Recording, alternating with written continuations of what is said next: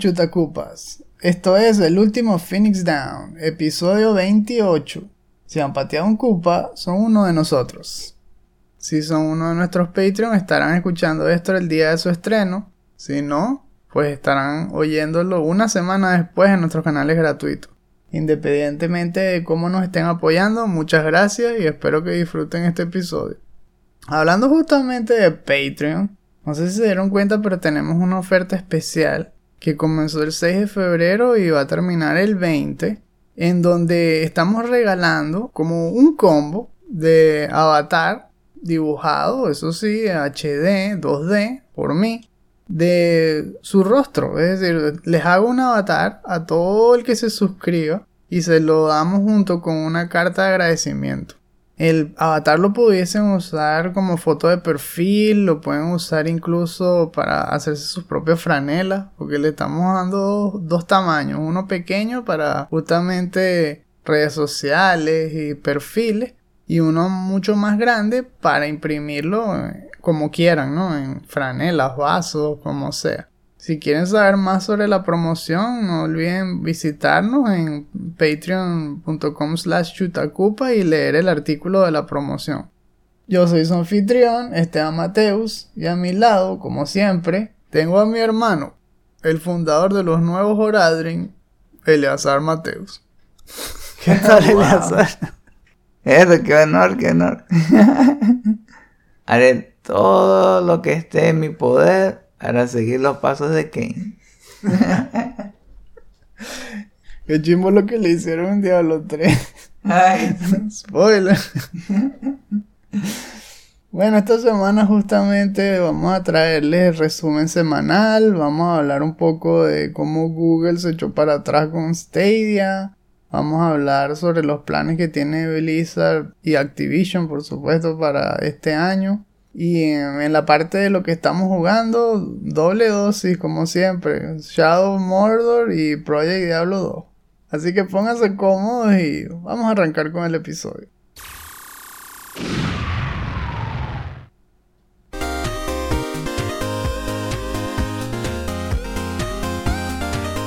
En el resumen de esta semana, como siempre, elegimos dos noticias porque salen un montón por semana. Pero no tenemos tiempo infinito y sabemos que ustedes tampoco. Así que, ¿cuáles elegimos? Pues bien, la primera. Google anunció que cierra sus estudios internos de Google Stadia. Eso fue el primero de febrero. Bueno, la verdad es que no me sorprendió mucho. Porque Google se la pasa haciendo esto. Sacan proyectos, como, como mil proyectos por hora y después los abandonan. Y desde que anunciaron Stadia, además se veía que el producto no era muy bueno. Es que no, no estaba a la par de los grandes de hoy en día. Y para mí el mayor defecto de Stadia es justamente que era una propuesta irrelevante, porque no crean juegos propios. Y como siempre, the name of the game is the game. Si no haces juegos originales, no, no hay competencia. Aquí eh, lo- los, los mercados ya están básicamente todos creados. Tienes que hacer algo muy revolucionario para resaltar.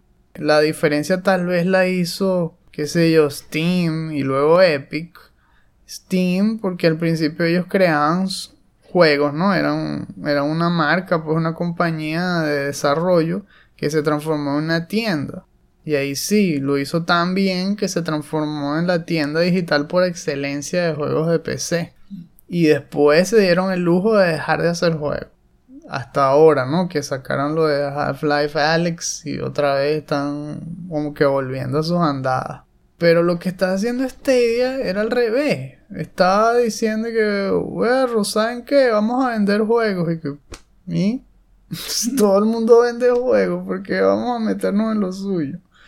Y además era una premisa demasiado ambiciosa, eso de que todo fuese por internet. Tenías que tener un internet mega potente con datos infinitos para que no te llegara al, al máximo, al límite del mes. jugando juegos 4K y tal. Era demasiado exigente, demasiado. Y para más colmo, no era lo que la gente quería, que era un Netflix. Tener un Netflix de videojuegos.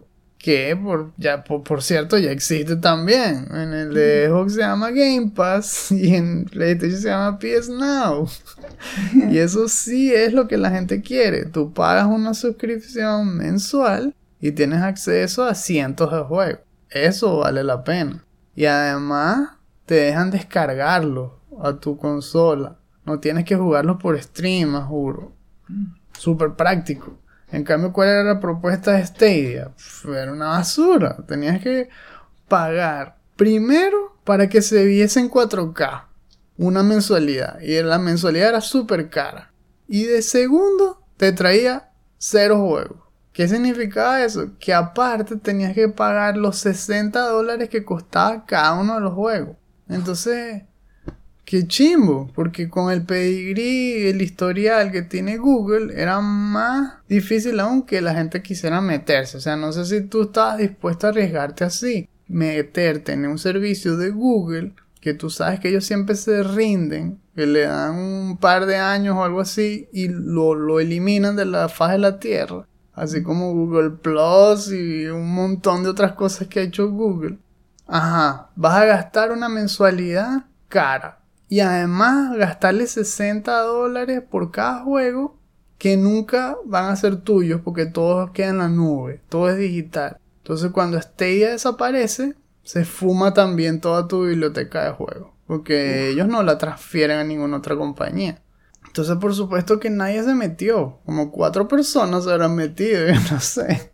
Y bueno, no ha pasado casi que ni un año y ya Google está diciendo que va a cerrar sus estudios. Y la broma no tiene sentido porque hacer un juego AAA tarda al menos cuatro años. Un juego de calidad.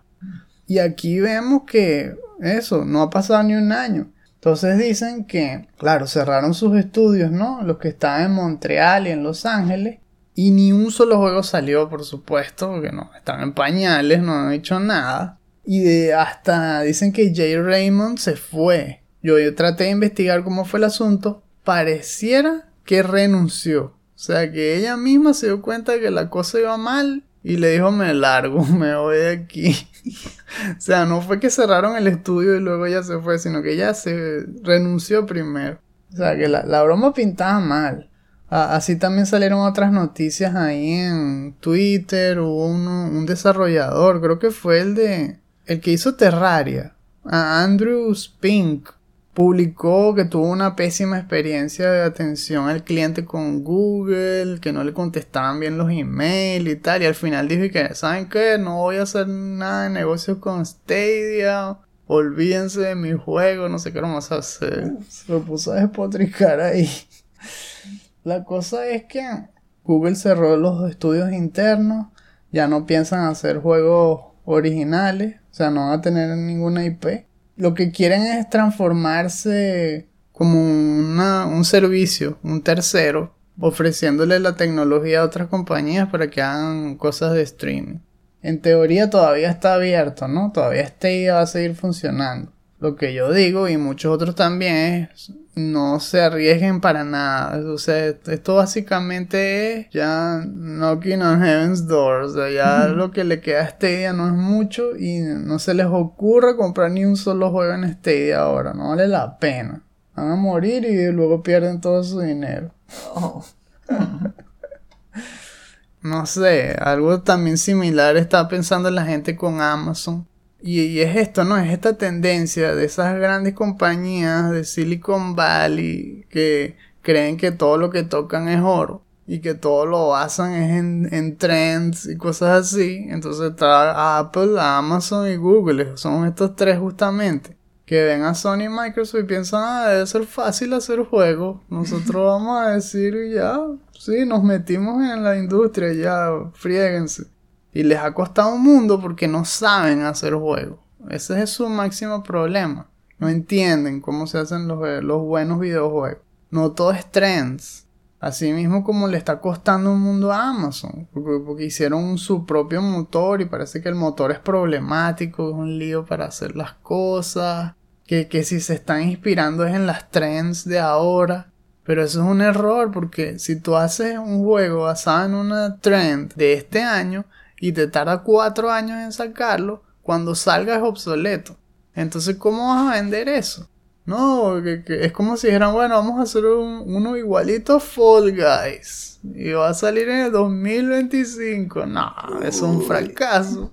Y así es como ellos han estado pensando y no les ha funcionado. Porque cuando se hacen los juegos tiene que ser una mezcla. O sea, claro que tienes que explorar el mercado y ver qué es lo que está trending. Pero tiene que haber una chispa de creatividad, tiene que haber una chispa de riesgo, tiene que haber innovación. Y eso se hace pues cultivando la cultura de- del desarrollo de videojuegos. Así como, como lo hacen en los estudios de Sony y, y también como se hace en algunos estudios de Nintendo. Así que bueno, no lo tienen fácil. Amazon todavía no se ha rendido, pero ya, ya Google le dio los golpecitos así a la lona que ya, se rindió. Honestamente, también pensé que iba a pasar algo parecido. No pensaba que iba a ser tan pronto. Pero hasta renunció a iremos en teoría. Wow. Es, es como dices. Ya con PS Now y si tuviera Xbox con el Game Pass ya tendría más que suficiente. Son muchos juegos. Y tampoco es que el internet acá es tan bueno. Me que es como que, ah, se van. Mm, Ok. Good riddance. Nos vemos, Stadia. En la segunda noticia de la semana vamos a hablar un poco de Blizzard Activision, que anunció en uno de sus reportes financieros que ni Overwatch 2 ni Diablo 4 van a salir este año. Claro, nosotros sabíamos que le faltaba un montón a Diablo 4, o sea, ese tampoco es tanto. Pero hay mucha gente que sí está molesta es con Overwatch 2. Porque Overwatch 2, además, tampoco era tan superior, digámoslo así, el primero. De hecho, parecía como un DLC. Cuando yo lo vi, no me parecía tanto como un, Overwatch 2. Parecían los mismos gráficos y todo. ¿Verdad? Y esa era como que, ah, e- están agregando un nuevo personaje. Una nueva campaign. Y de repente sale el 2 ahí en, la- en el título que, espera, sí. Sí, lo, lo que hicieron fue como agregarle modos y que todo en, en vez de PvP ahora es más PvE y mm, nuevas arenas y cosas así. Pero yo no lo veía así tan potente. Y por eso mismo muchos decían, bueno, debe ser que sale en el 2021, eso no debe ser mucho, porque es como un DLC. Pero no, lo que planifican más bien es seguir sacando de mobile games. Eso es lo que pareciera, porque se están fajando en el Diablo Immortal, que han mostrado mucho en los últimos meses. Claro, también hablan de que van a contar más sobre sus planes en lo que sería el BlizzCon, que ahora se transformó en algo distinto, se llama BlizzCon Line que es una versión all digital de, de BlizzCon, por supuesto. Y que va a salir en, entre el 19 y el 20 de febrero. Y además gratis, eso sí es fino. Eso Porque- me gustó. Sí, porque normalmente ah, pagaban, o sea, cobraban el, el ticket de entrada y todo. Era como tal cual una feria de cosplay y todo. La gente iba ahí y también vendían tickets digitales, pero esta vez no. Esta vez es todo gratuito. Ahora, sí, como dijimos, según PC Gamer, en el artículo donde lo reportaron, sí se confirma que Diablo Immortal va a salir este año. Y em, hay mucha gente que le parece fino, no sé. A mí realmente no me atraen los juegos de, de mobile, así los, los juegos de tablet y eso. Todavía no me convencen, pues. Sí sé que han ido mejorando bastante y todo. Como siempre, mientras más gente se meta a hacer juegos, más variedad va a haber. Antes era nada más juegos así estilo free to play, cosas de ese, de ese sentido. Y hoy en día todavía lo siguen, ¿no? Pero como que cuando la tecnología mejora y las herramientas mejoran, más gente se atreve a, a dar ese paso y a hacer juegos de smartphone y tablet que si son juegos más serios. No sé si este es el caso con, con Diablo Immortal. La verdad que no lo he probado ni nada, pero sí he escuchado cosas buenas. Justamente los que los analizan, lo prueban, terminan llegando a la conclusión de que les hubiera gustado que lo hubieran hecho es para consolas en vez de para celular. Mm, es verdad, para mí sobre todo se basa es en lo de los controles. El control es mucho más cómodo, ya sea con mouse y teclado en tu computadora o con un control en la mano en las consolas. Siempre será superior a jugar esa broma en un celular todo pequeño, ahí dándole puros puros comandos táctiles. Eso no es lo mismo. No se siente igual. El feedback no es lo mismo, la sensación. Esperemos que el, el resto de la experiencia sí valga la pena. Ahora, el que sí estábamos esperando que al menos revelen más, ojalá en el BlizzCon Online, es Diablo 4. Diablo 4 lo vimos por primera vez hace un año, justamente en el otro BlizzCon, que mostraron un trailer cinemático, super creepy. Uf, sí, con Lilith y no sé qué broma. Se pasaron. super creepy, de verdad, con, con todas esas imágenes ahí. Eso me, me recordaba, era una pesadilla de esa como en la película de Jennifer Lopez, la de Cell. Es, como, es como si se hubieran ido al otro extremo después de lo de Diablo 3, pero, pero bien allá.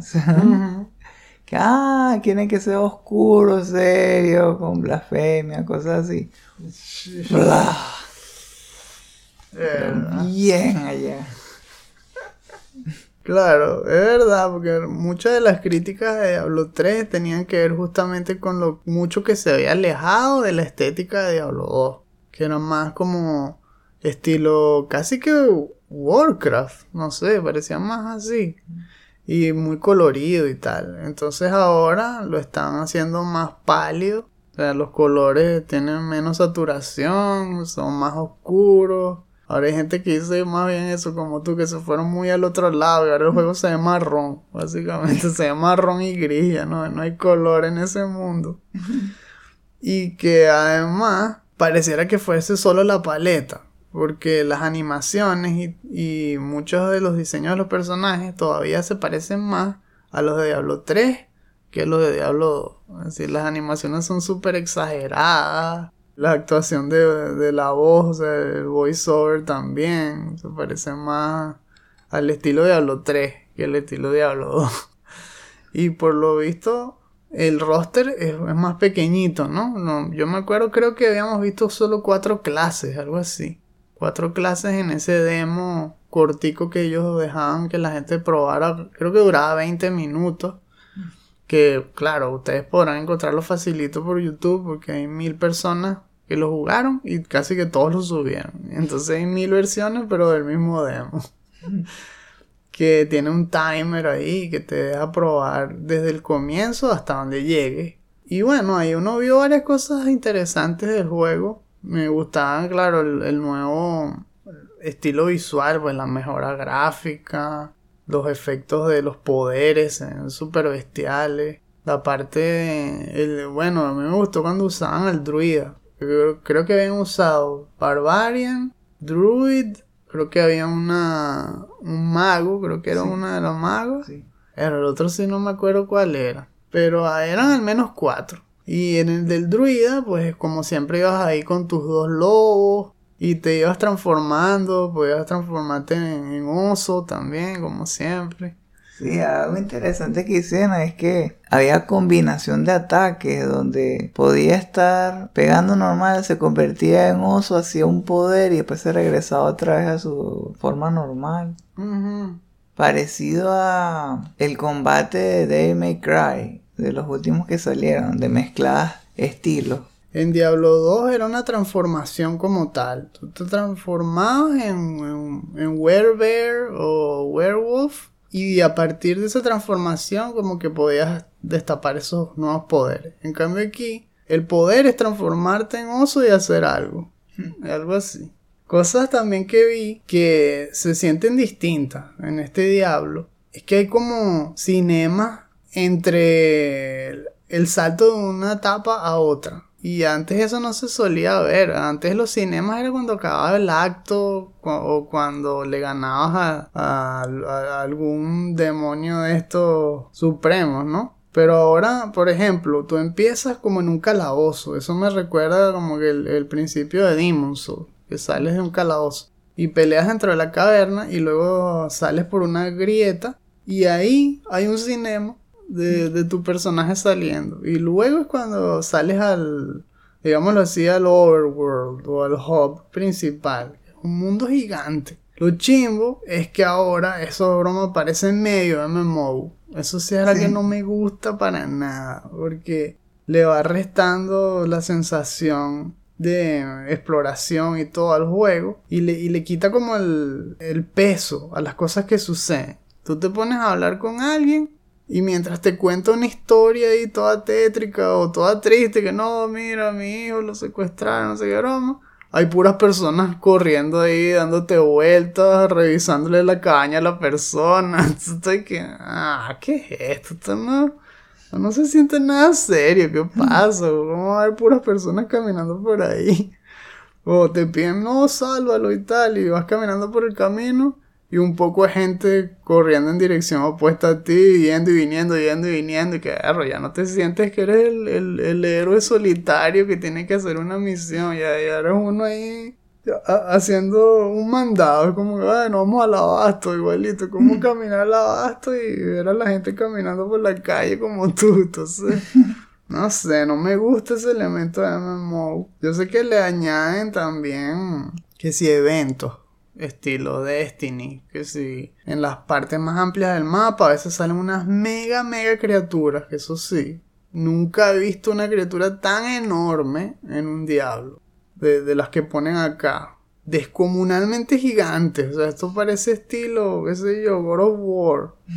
del tamaño que son y, necesitan que un montón de personajes lo ataquen al mismo tiempo para poderla matar. Eso sí es diferente. Pero de ahí a que haya también un poco de gente corriendo por las ciudades, no me gusta. No sé a ti qué te parece. ¿Verdad que sí es raro? Eh, le restan la inmersión. Porque justamente no son parte de tu party. Como si de repente se hubieran cruzado dimensiones y estuvieras viendo el, el otro lado mientras juegas. Es raro. Si acaso yo creo que e, eso era lo bueno en, en Dark Souls ese tipo de personajes casi que no los veías en las ciudades, sino más bien afuera y los veías como fantasmas. Era una que así como un destello de lo que ellos fueron, algo así. Le da como un toque así como mágico, como misterioso. Entonces se volvían parte de la experiencia, pero no te la arruinaban. No sé, en esas historias, como tú dices, para, hacer, para quedar inmerso, Prefiero que no le mezclen esas mecánicas ahí tan discordantes. O eres un héroe solitario o estás en el medio de un grupazo de gente haciendo lo mismo que tú. Pero las dos cosas no. Debieron haber hecho dos modos distintos o algo así. Un modo para jugarlo con pura persona y el modo campaign aparte. Pero bueno, no sé. A veces Blizzard hace estos fumes ahí todos raros igual también fue con Diablo 3 que se, dieron pura paliza y realmente el juego mejoró cuando salió en consolas caseras. Y ahí fue donde lo pulieron y le mejoraron el control y le quitaron lo de las subastas esas, le quitaron un poco de cosas. Bueno, tal vez hace falta otra vez que se den duro contra la pared con Diablo 4 en PC y luego salga la versión en PlayStation 5 que sea mucho mejor y que sea la que todos iremos a disfrutar. It's quiet. Too quiet.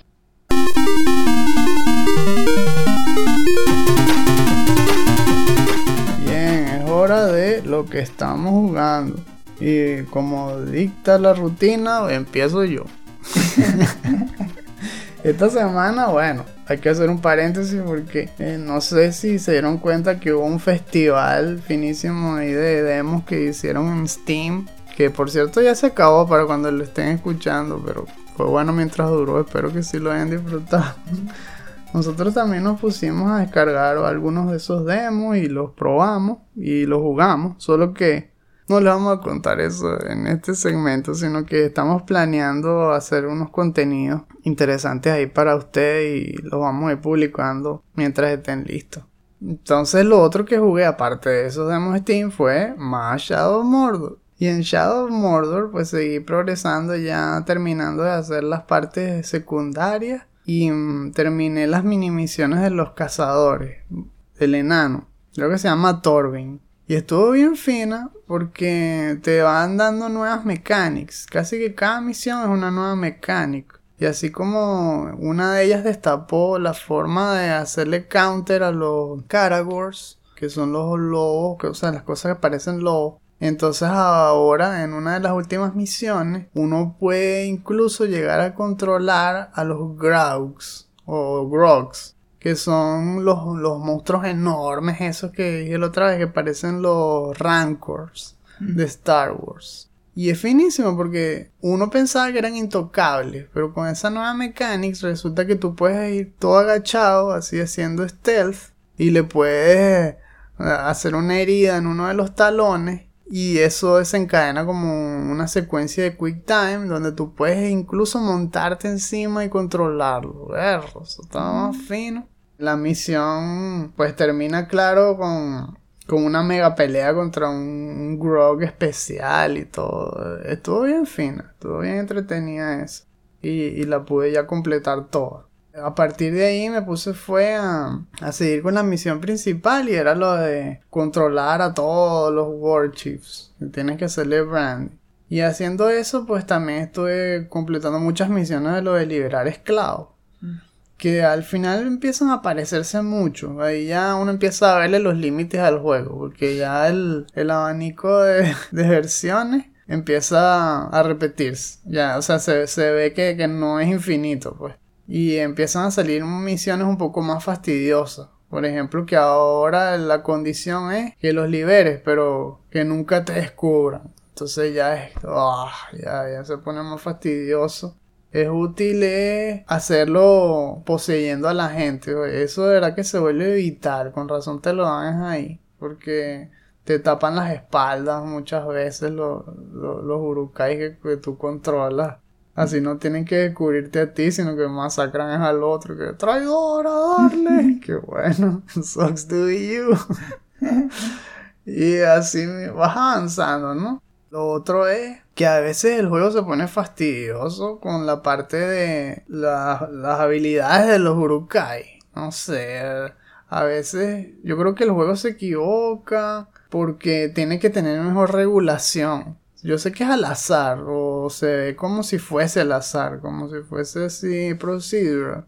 Pero ocurren unas bromas, empiezan a salir eh, capitanes élite, por ejemplo, que se vuelven así como en diablo, que inmune a lo físico, inmune a lo mágico, una cosa así. Bueno, aquí es lo, el equivalente. Entonces dicen que inmune a ranged. Entonces no le puedes pegar flechazo, nada le duele, nada de distancia le duele o inmune al stealth. Entonces, aunque te tires de un techo ahí cuando él no te está viendo y le caes encima, no lo puedes matar, no lo puedes poseer. Y el otro que, que, es básicamente inmune a lo físico, pero ellos le llaman y que Combat Master. Entonces no le puedes pegar de cerca, no le duele y tal. Y uno que, pero bueno. Entonces normalmente tiene una de esas, a veces dos. Pero lo último que me pasó fue ridículo. Sea, que, hay unos eventos que suceden en donde tú tienes que interrumpir o entrometerte en algún duelo, en algún festín o en alguna prueba de, de reto que esté haciendo uno de los capitanes para que le salga mal o para matar a alguno de los dos y que eh, el que tú quieras sea el que suba de nivel. Pero lo que me pasó al final fue en serio absurdo. Era una prueba y que el tipo tenía que matar a un Karagor. Ese era su reto. Eh, el capitán. Pero entonces uno revisa la lista de las habilidades del capitán y el capitán era que inmune al range, inmune al stealth y además era uno de los que puede matar animales rápido. Y yo no sabía. Entonces, apenas empezó la misión, apenas empezó, le vino el Caragor, lo mató de un golpe, que, ok, tu success. Y uno que, ¡Ah! y que lo logró, ahora subió de nivel. Y entonces cuando suben de nivel le ponen otra habilidad. Y cuando leo, entonces ahora, ¿cuál es la que le añadieron? Inmune a lo físico. Entonces que, ok, entonces ¿cómo lo voy a matar? Ese hecho se volvió Sauron. No, le duele la flecha, ni el stealth, ni lo físico. Y, y si le mando animales, los mata rápido. Entonces, ok, ¿cómo, ¿cómo, le voy a ganar? Y así fue como quedó la última vez. Yo vi eso, estoy que, bueno, ¿sabes qué? Hasta aquí juego y quit. Seguimos luego. no sé, serio, veces se pasa ese juego. Con lo del, lo del spawning de los capitanes que a veces vienen por arte de magia. Y ahora este. no sé, ¿cómo será eso, Bien, ¿y cómo te fue a ti esta semana, Eleazar? Bueno, había quedado en pelear contra Val, ¿no? Entonces llegué al trono. El más fastidioso para matar de los minions, eso que él invoca, es la segunda wave.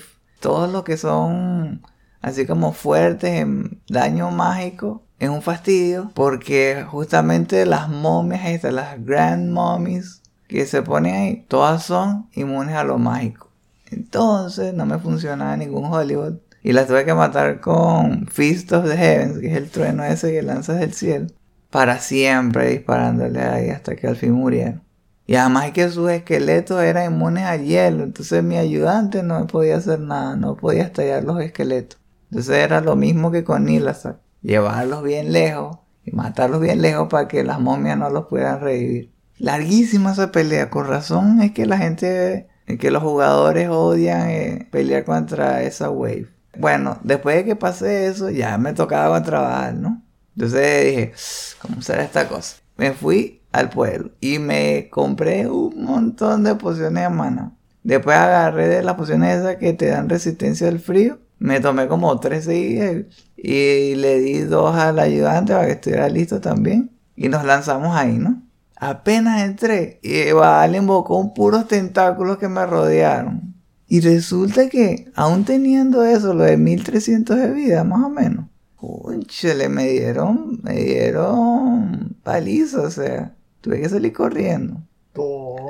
Pero una vez mm, lo pude tener así como, ya, como ya podía ver a Baal, eh, me dejó invocar esas cosas. Algo que me fue muy útil fue que tenía lo del Dark Side que me hacía que no me pudiera congelar. Y algo cómico que es que, ¿sabes que va lanza un poder que es en forma de B, ¿no? Como un nova de hielo que es en forma de B, que te pega y te va echando para atrás cada rato, ¿no? Eso, es, un, poder así bastante, la que te frena mucho, ¿no? Y hace que, la, la pelea tarde más, porque cuando te hace eso, Normalmente te congela, entonces es más difícil esquivar los tentáculos. Si también eres débil al fuego, más difícil todavía, te tienes que curar a cada rato, ¿no? Pero como no me estaba congelando, entonces no había problema con eso, ¿no? Además, me puse, yo no sabía, pero me puse justo delante de una columna que hizo que cuando me pegara, me chocara contra la columna entonces no me echaba muy, mucho para atrás. Entonces seguía disparándole Hollywood. Lo otro es que el Hireling, uff, fue un héroe. sobrevivió. Y cada vez que yo lo veía muy débil, hacía el Holy Nova, que eso le da bastante vida y entonces lo curaba. Solo tuve que usar una sola poción de Full Rejuvenation. Y el resto era puro mana, puro mana. Y cuando se me acabaron las pociones en el cinturón, eh, usé un shortcut que, está desde Diablo 2. Y es que tú le das Shift, Left Click a las pociones en el inventario y se lanzan directo al, cinturón. Entonces estaba con eso, con el inventario al lado. Ya se me acabaron. Shift click, shift click, shift click. Y seguí disparándole. No tuve que ni siquiera regresar al pueblo. Entonces lo mato y digo, ajá. Endgame todos los ítems que dio, nivel 99. me da ganas de, volver a repetir esa run para ver qué otras cosas salen. De ahí deben salir los mejores ítems del juego. El otro es que yo pensaba que ya estaba en Endgame, pero me faltaba el Secret Cow Level. No había hecho ni el de Nightmare ni el de Hell. el de Nightmare parece que era nivel 64. Yo terminé con nivel 83, que por cierto es lo más alto que he llegado, que te dije antes, ¿no? Lo máximo que había llegado a nivel 81 y esforzándome un montón. Pero en este, un playthrough normal, llegó a nivel 83. Entonces, está bien. Bueno, mejoré mis charms. Y en el de Hell es nivel 81. Y las vacas, para matarlas, tenía que lanzarle como 8 Holy Balls para matar a unas normales. Y eso que aproveché que todas las runas que había conseguido y armé un Heart of the Oak, que es un rare que lo puedes construir con un flail, así, tipo maze, y tuviera cuatro sockets. Entonces le puse cuatro runas. Creo que era mm, Ko, Vex, Pool y Zul. Sí. Me daba más 3 a todas las habilidades y más 30 a Faster Cast Rate. Eso es importantísimo para el que haga hechizos. El que yo tenía nada más me daba más 3 a todas las habilidades de combate. O sea, nada más era lo de Hollywood y el Nova. Hmm. Pero este era todas. Eso también me ayudó para, para regenerar la mana más rápido y eso. Y bueno, conseguí bastante luz interesante. Mejoré mi armadura, mejoré mi escudo. Encontré un set item finísimo de, Disciple. Está bastante bien ese run. Y pienso volverlo a repetir después también. Bueno, ahora lo que pienso hacer en, en el próximo playthrough es investigar cuáles son esos niveles que deberías revisar en los que yo como paladín usando solo Hollywood pueda terminar rápido y que además me dé la mayor cantidad de runas de, de mayor nivel para poder construir esas runas que me faltan para hacer esos otros rare finísimos que me faltan por ver. Como algunos que te dan y que si habilidades de bárbaro, que te hagas auras como el a- bárbaro y, y cosas así. Y ya tengo más o menos una idea y les hablaré más adelante. Si están interesados en saber dónde fue que conseguí los ítems y las runas y cómo llegué a armar el, el arma, bueno, lo pueden dejar en los comentarios. Porque yo registré todo eso. Anoté todo eh, casi que el día que lo conseguí, en dónde fue que cayó el loot y esas cosas. Ya Sarles tiene todo el registro listo ahí. y luego lo va a terminar con el druida desde cero.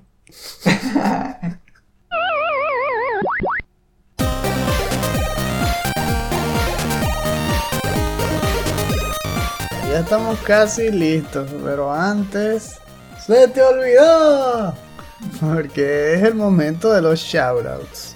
En este segmento de nuestro show vamos a hacerle recomendaciones de artículos, videos, películas que puedan resultarles interesantes, tanto para que prueben como para que lo compartan con los suyos. Esta semana les voy a traer un video de The Future. The Future es un canal que habla sobre todo lo que es el negocio del diseño y mucho de diseño gráfico también que ya lo hemos mencionado en otros de nuestros videos, sobre todo en el canal de YouTube, cuando hicimos aquel que hablaba sobre la guía de supervivencia de diseñadores de logo. Esta vez es un video que se llama 9 Tips for Content Creation.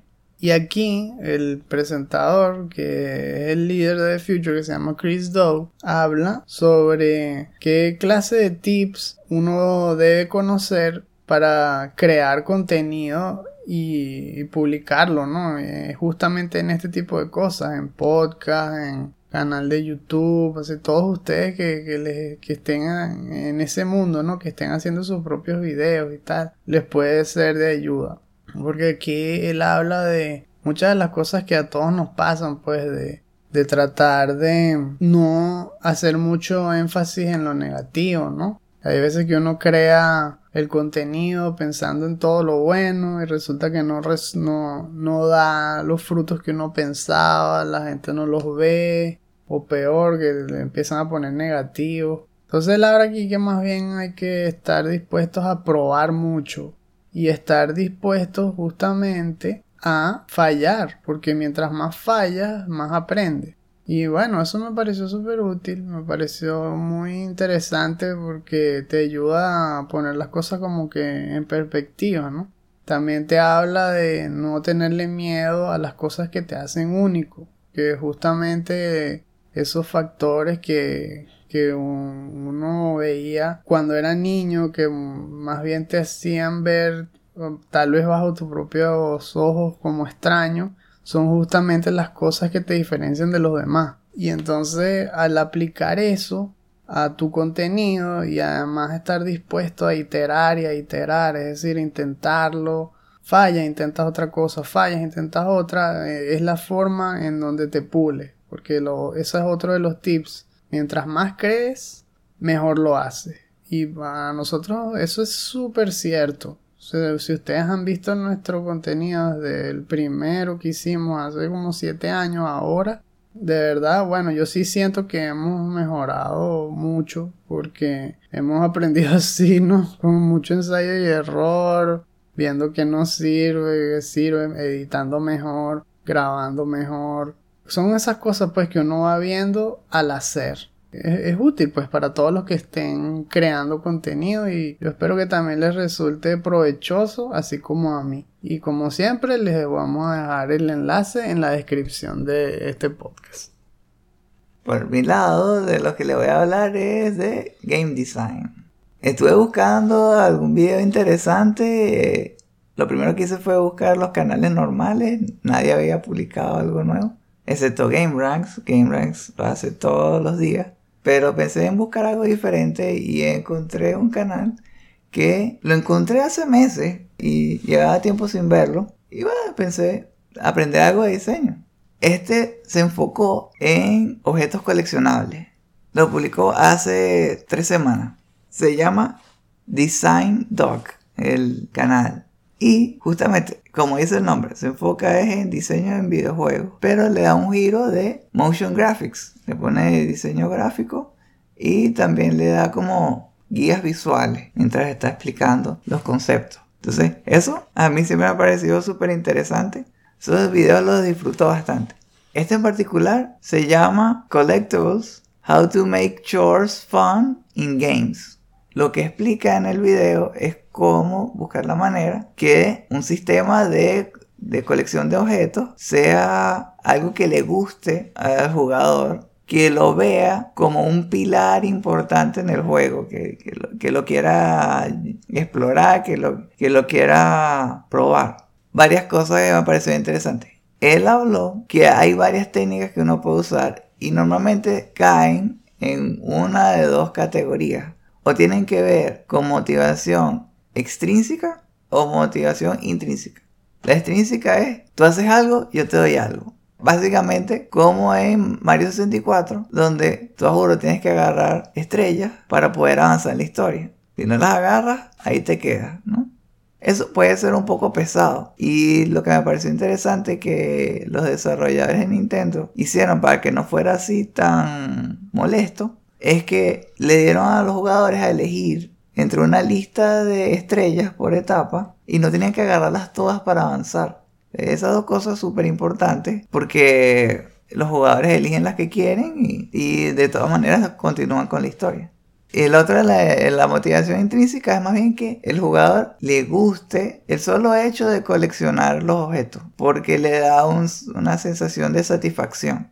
Por ejemplo, los de, los de Mario son muy buenos en eso, con las animaciones que ponen cuando agarras los, los objetos, la música, los sonidos. Tal cual así como en Banjo Kazooie, que era divertido coleccionar porque, porque estaba hecho para eso. sí. Te da ganas de coleccionar todo, de tener, de pasar el juego 100% porque era divertido.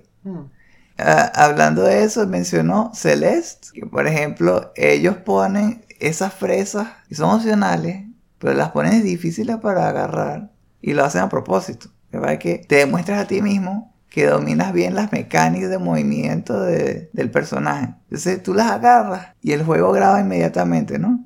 Y ya te da como un boost, te da como una sensación de que tienes más dominio sobre el juego. Y por eso es que te motiva a agarrar más fresas. Claro. Y por el otro lado, Breath of the Wild Que por cierto, cuando, cuando él habló de esto, me da ganas de jugarlo. Porque dice que es un juego que es raro, o sea, es diferente, porque no espera que colecciones todo. Más bien dicen que es un homenaje a lo que es explorar un mundo y descubrir cosas, ¿no? Porque una vez tú coleccionas varias cosas, la recompensa no es tan importante. Lo que realmente importa es tu experiencia. Lo que lograste observar, que te llamó la atención, fuiste para allá y después disfrutaste lo que viste. Y de eso se trata, porque los objetos que coleccionas no tienen nada que ver con el final. Tú puedes agarrar los que quieras. Puedes agarrar 90% de los objetos si quieres, que son un montón. Te tienes que fajar. O, o poquitos, y es lo mismo. Eh, está como para que disfruta, explorar. Y me gusta eso. Lo último que habló fue de herramientas que implementas en el juego para que ayuden a la colección de los objetos que eso tal vez también afecta de cuánto uno quiera coleccionar, sin importar qué tan buenos sean los, los objetos que haya que agarrar o la sensación que te dé de conseguirlos. De eso entra bastante en detalle, habla de muchos juegos, como por ejemplo Pokémon y cosas así. Bastante interesante. Y al final yo creo que, es un buen video que explica como que lo básico para hacer que un jugador realmente le guste el sistema de, colección que, implementes ahí. Hmm. Yo creo que para todo diseñador de videojuegos es un video que deberían ver al menos una vez porque tiene muy buenos ejemplos. Yeah. Y nos vamos.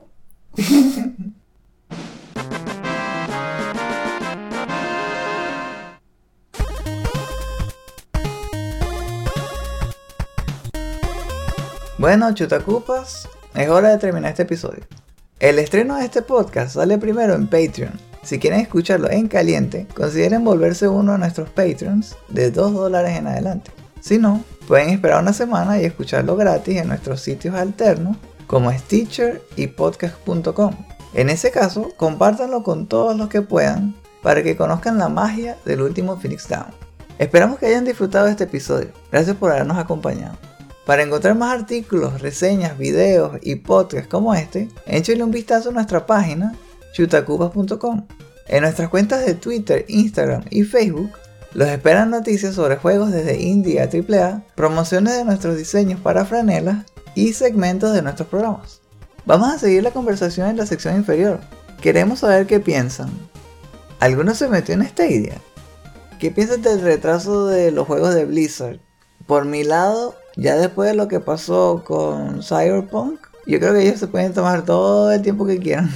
Igual no puede tardar más que Diablo 3. ¿Verdad? Por favor. ¿Les ha pasado algo parecido a lo que le pasó a Esteban con Shadow of Mordor y el Orco Inmortal? Tal vez en algún otro juego o algo así. Si se suscriben al tier de Podcast Bonanza, sus comentarios podrán ser incluidos en los futuros episodios del último Phoenix Down. Hablando de Patreon, podrán encontrar muchos otros beneficios especiales como destapar episodios exclusivos, acceso a nuestro podcast complementario, el último Phoenix Down DLC, y hasta poder obtener tu propio avatar personalizado. Si quieren saber más, visiten nuestra página patreon.com slash chutacupas. Ahora, con su permiso, voy a empezar a reservar mi puesto para BlizzCon Online. Ojalá que no se resbale. y ahí es donde yo digo, por favor. Nos vemos. Y recuerden, no hay quits, solo retries.